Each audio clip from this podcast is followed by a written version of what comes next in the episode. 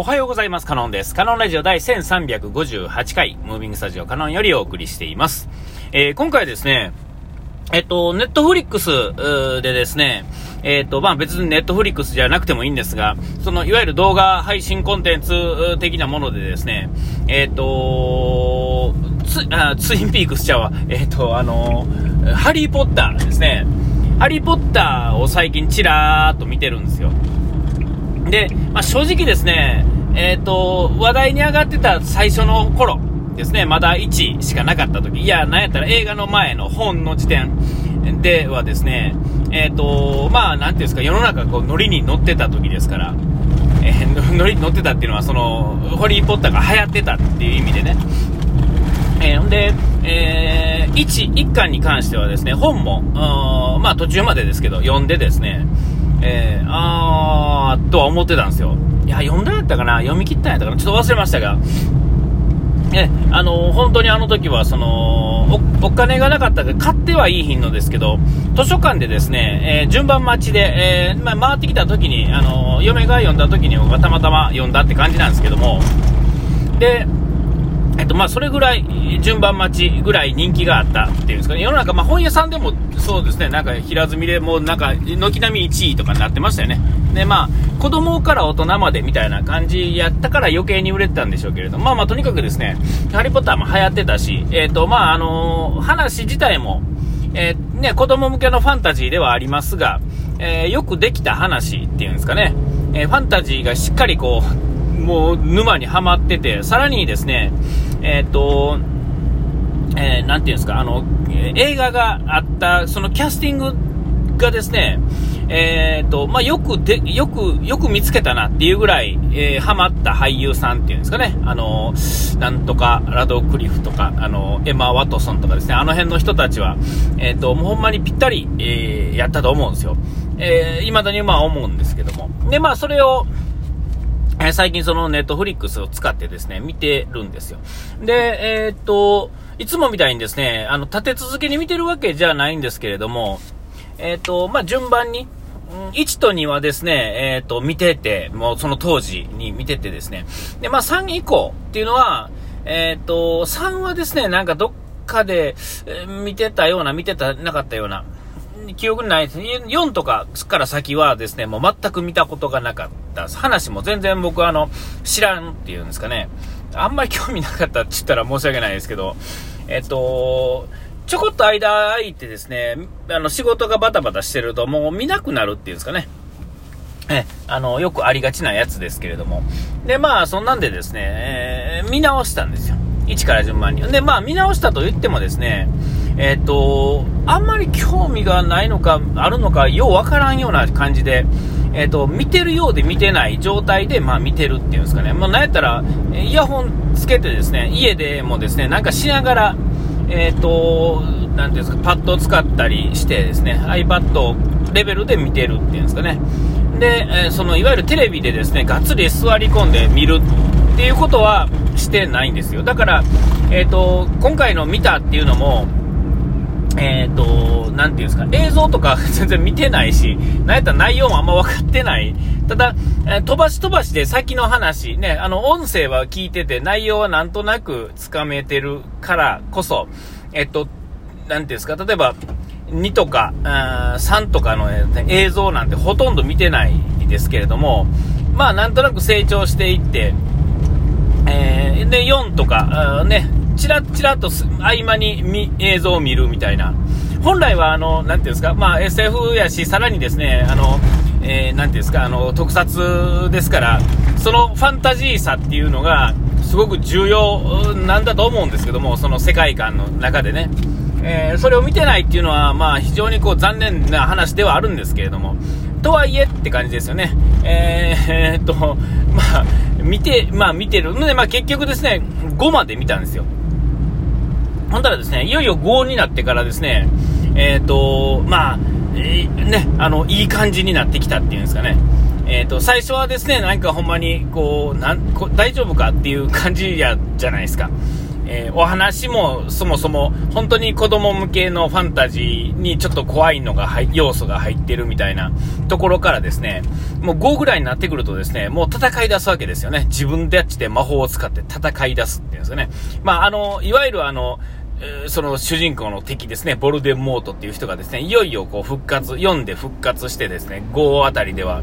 こう、なんですか、実際にこう、戦い出すっていうんですかね、まあ読んでも当然そういうのがあるんですけども、えー、で、まあ、そういうところまでは見たっていう感じなんですけれども、えっと、その、見るにあたってですね、あの、当然あの、流し見っていうんですかね、まあ見てもいない見、見っていうんですかね、聞きだ、聞いてるだけっていう状態で見てるもんですから、えー、そもそもあの、日本語で見てるんですよ。日本語っていうのは字幕じゃなくて、この、えー、なんていうんですか、ね、声、声、ね、日本の、日本、アフレコでね、方で見てるんですよ。えー、そうせんとあの、英語だけで喋られたら、聞いてたら意味わからんのでね、本当に。えー、で、まあ、それで見てるんですけれども、ふと思ったんですよね。えっと、彼ってまあ、えー、彼っていうか主人公たちはですね、見事に1、2から3ぐらいからですね、えらいでかくなるっていうか、大人になっていくわけですよ。本当にね。えー、リアルにその、えー、ね、年齢からほんまの大人になっていくわけですよね。で、そこでですね、えっ、と、口や、声当ててる人の声っていうのは、えー、特に変わらないんですよね、実は。同じ感じで喋って声が出るんですよ。で、えっ、ー、と、本人はですね、でかくなっていってるわけですね。あ明らかにですね、声変わってるはずなんですよ、みんな。えー、ちょっとまだあの、改めて見るときには、その、ね、画面をがっつり見れるときは、その、字幕の方で見たいなと思ってるんですが、えっ、と、その、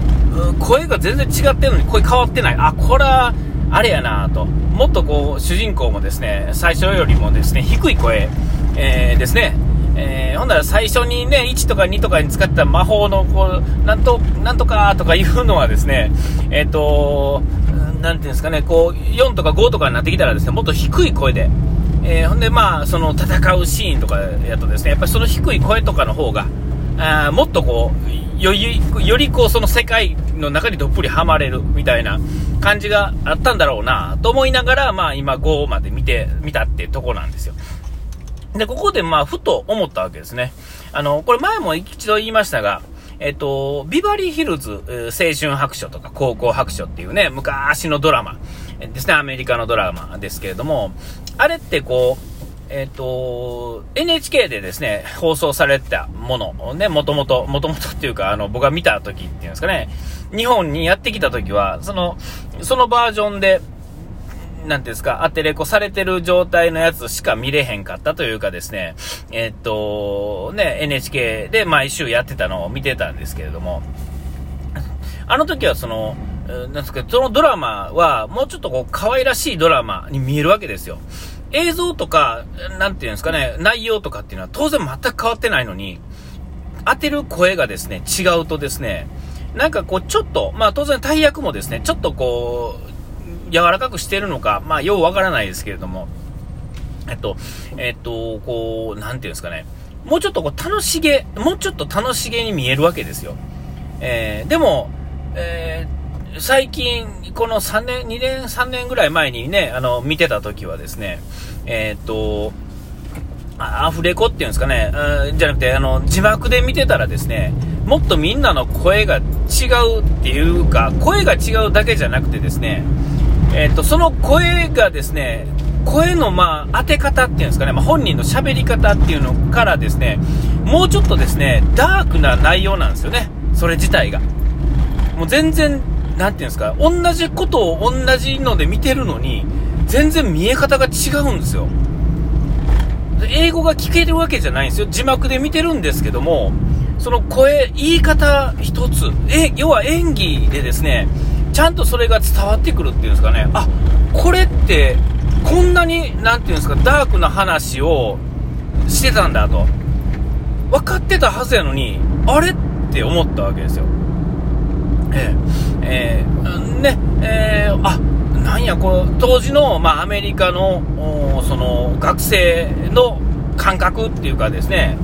まあ、どこまでリアルかどうかは別にしてですね、まあ、少なくても日本の高校生とか大学生とかの、えー、ダークさとはちょっとまあ、内容が違うじゃないですか。もうちょっとこう、銃の話やったりですね、その、えー、もうちょっとこう薬、薬物の話とかっていうのは、日本でもありますが、もっとこう、簡単に当たり前にやり取りされる、えー、もの、アメリカではね、その、特にそのお金を持ってる学生たちですね、ビバリーヒルズの話ですから、そういう世界ではですね、結構はまあ、今、ここより、日本よりは全然、今、ね、あの当時も今もそうですが、もうちょっとダークに行けるわけですよね、簡単に。えー、ほんならですね、それをですね、本気で、その、そっち側に振った感覚で喋ってはるやつを字幕で見るっていうのと、日本語を当ててですね、ちょっと軽くしてある感じのものではですね、えー、それはあのー、軽くしてるのがあかんってわけじゃなくて、それがあって軽軽い感じやから楽しく見れてたんですよ。だからこそあれ人気があったんですけれども、えー、改めてそうやって見るとですね、絶対こっちの方がいいなって思うわけですよ。えーね、ダークな話をちゃんとこう、ダークに伝わるっていうか、それは僕がおっさんになったから、そっちの方が面白いと思えるのかもしれませんけれども、えー、えー、ね、あのー、どう、まあ、そういうことがあったっていうのがあってですね、それがやっぱりあるとですね、この、ハリー・ポッターもですね、えー、ぜひともあの、やっぱ本人の声で、えー、本来は、あの、まあ、英語が理解できて見れるのがもっといいんでしょうけれども、えー、まあ、その、ね、英語バージョンっていうんですかね、えー、字幕バージョンで見た見たら、さらにこの、その、せっかくのね、あの魔法使いのお話ですから、より魔法使いのお話をもうちょっと深く入れるのかなと、こう、改めて思うっていうんですかね。ほんだらですね、あの UFJ のですね、UFJ、USJ、USJ ですね、のあのアトラクションもですね、僕ちょっとあの、できた時一回行ったんですけど、僕ちょっと怖くて入って 情けない話。えー、あの、また、それ、もより楽しめるんだろうなと思、改めて思ったっていうね、えー、話でした。えー、お時間来ました。ここまでのお手はカノンでした。うがいて洗い忘れずに。ピース